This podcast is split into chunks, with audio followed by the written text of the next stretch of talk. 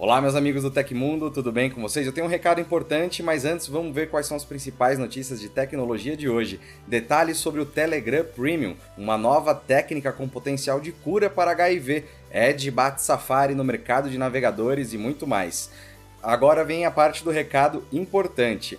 Quinta e sexta não vai ter hoje no Tecmundo, a gente vai subir outro vídeo, porque a nossa equipe vai estar viajando. Mas um dia antes eu venho aqui lembrar vocês. Agora vamos correndo ver essas notícias e deixa aquele like, amigão.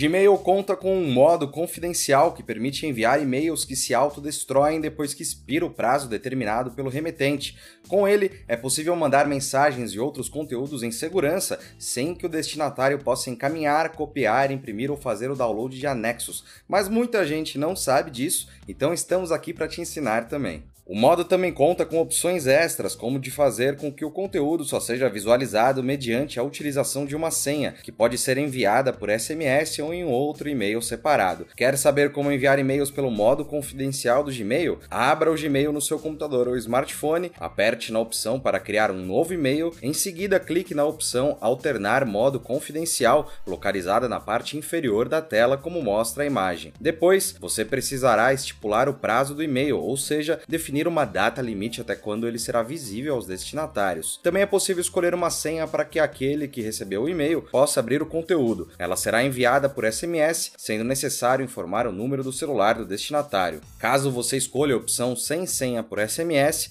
apenas usuários do Gmail poderão ver o conteúdo do e-mail. Para usuários de outros serviços de correio eletrônico, a senha será enviada também por e-mail. Depois de escolher as opções e enviar o e-mail, o destinatário terá até o dia escolhido para visualizar o conteúdo. Entretanto, você pode alterar a todo momento, como também remover o acesso à mensagem no momento que quiser. E pronto, agora você já sabe como ativar o modo confidencial do Gmail. É possível enviar e-mails em segurança sem que o conteúdo da mensagem seja replicado, copiado, imprimido ou encaminhado para outras pessoas sem a sua autorização. Quando a gente descobre que algum conhecido vai viajar para o exterior, com frequência ficamos tentados a pedir alguma encomenda, não é mesmo? Não sei vocês, mas eu pelo menos penso nisso, já que sei que o preço de alguns dispositivos no exterior é menor do que no Brasil. Então imagina que incrível seria se eu não precisasse ter essa cara de pau. É para isso que existe a Grabber. Com ele, basta escolher o produto em um site internacional, colar o link na plataforma e esperar as ofertas de viajantes desconhecidos. Aí você escolhe a mais interessante, paga e aguarda guarda. Seu dinheiro só será repassado ao viajante quando você confirmar a Grabber que recebeu o produto. Caso contrário, o dinheiro volta para você. Com isso, você pode economizar mais de dois mil reais em produtos como smartphones, por exemplo, além de poder parcelar sua compra em até 12 vezes. Ou seja, não só é prático e com condições especiais, como ainda é muito seguro usar a Grabber para fazer suas encomendas internacionais. Ficou interessado? Dá uma olhadinha no link aí embaixo e aproveite.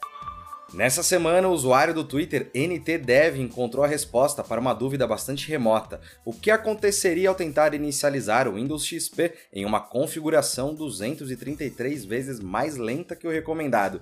O entusiasta revelou que o processador Pentium de 1 MHz da Intel, lançado ainda em 93, levaria pelo menos 3 horas para realizar o feito, ou quase isso. Mesmo sendo inicializado com relativo sucesso, o Windows XP rodando no antigo processador também levou muito tempo para rodar aplicações simples, como é o caso de um marcador de frequências da CPU. Para piorar, o sistema operacional encontrou uma infame tela azul da morte ao tentar ser encerrado corretamente, algo possivelmente mais rápido que o processo tradicional. Ainda muito utilizado, o Windows XP marcou uma geração de usuários em seu lançamento em 2001. O sistema operacional oferecia uma interface moderna, já equipada com um conjunto bastante completo de aplicativos e jogos, um diferencial que exigia pelo menos um processador capaz de alcançar frequências de 233 MHz. Contextualizando em termos mais simples, um celular de entrada moderno consegue alcançar frequências de 1,6 GHz consistentemente, um avanço que pode ser aproximado em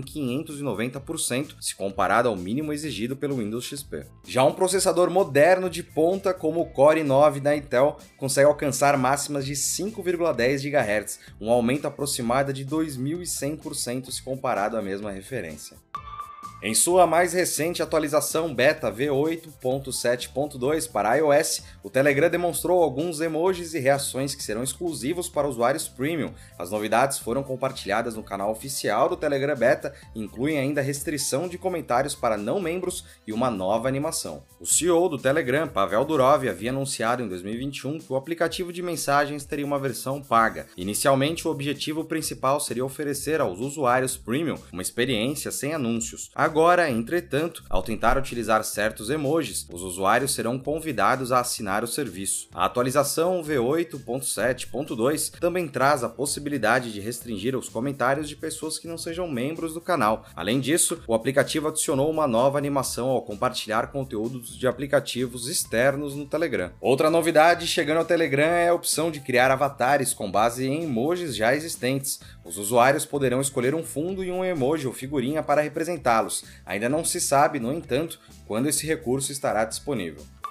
Se você é fã do Tecmundo, quer cupons com descontos enormes para compras online que você não encontra em nenhum outro lugar, cursos e ainda juntar pontos para trocar por produtos do Tecmundo, então seu lugar no nosso clube de benefícios, o TecMe. Ele custa só 99 centavos para testar por 7 dias e depois a mensalidade é só R$ 5,90. O link para assinar já está embaixo na descrição.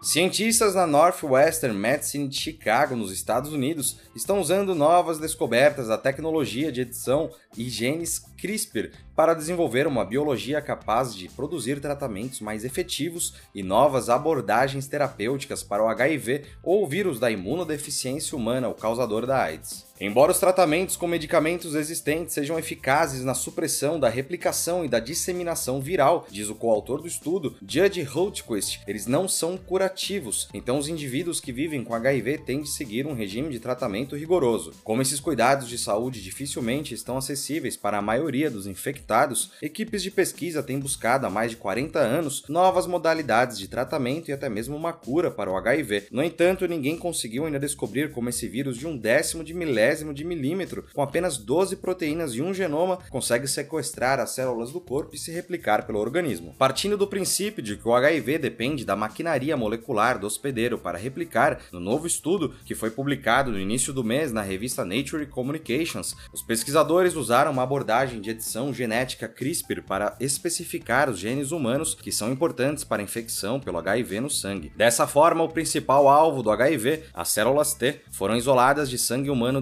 e tiveram centenas de genes eliminados pela chamada CRISPR-Cas9, técnica que funciona como uma tesoura para editar o genoma. Essas células nocauteadas foram então infectadas pelo HIV e analisadas. As que perderam o gene importante para a replicação viral resultaram em diminuição da infecção e as que perderam o fator antiviral revelaram um aumento da infecção. Em seguida, a equipe validou os fatores identificados, excluindo-os de forma seletiva em novos doadores.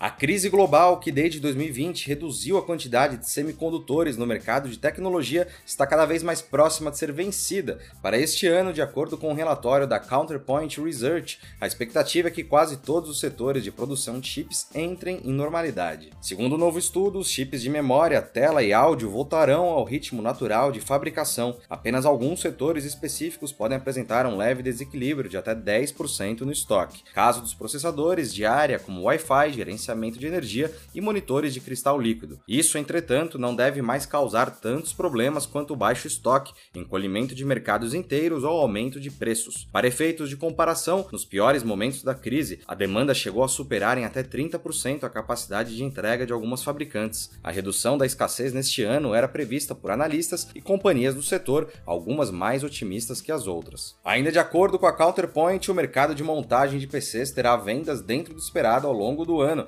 sem a explosão de equipamentos vista nos últimos dois anos pela transição para trabalho e aulas em casa, além de restrições pelo momento econômico e de incertezas em algumas regiões. O navegador Microsoft Edge conseguiu uma marca importante em abril de 2022. De acordo com dados da Stat Counter, o software agora é o segundo programa do setor mais usado em computadores. O mais recente relatório da plataforma indica que o Edge ganhou 0,42% de mercado em relação ao mês anterior, chegando a 10,07% do total do setor de navegadores e ultrapassando a barreira dos 10% pela primeira vez. Por outro lado, o Safari foi deixado de lado e agora ocupa a terceira colocação, com 9,7 61%.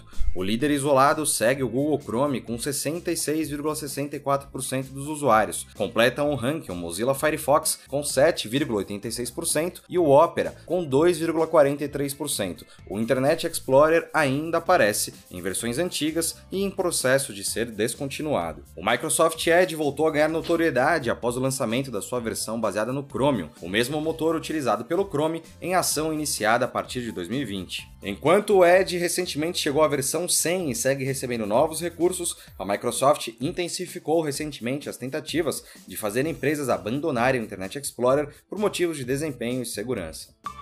E aconteceu na história da tecnologia. No dia 2 de maio de 1983, a Microsoft apresentou o Microsoft Mouse para IBM e PCs compatíveis com IBM. O mouse apresentava dois botões naquela época. A Microsoft fabricaria então quase 100 mil unidades desse dispositivo, mas vendeu apenas 5 mil antes de lançar uma segunda versão mais popular do mouse em 1985. E essas foram as notícias do Hoje no Tecmundo dessa segunda-feira. Se você ficou com alguma dúvida, você vai encontrar as respostas nos links que estão aqui embaixo. Quem quiser assinar esse programa como podcast, os links também estão na descrição do vídeo. Aqui quem fala é o Felipe Paião e você pode me encontrar lá no Twitter pela arroba Felipe Paião. Continuem seguros, sigam as recomendações do MS, tamo junto, até amanhã, tchau, tchau.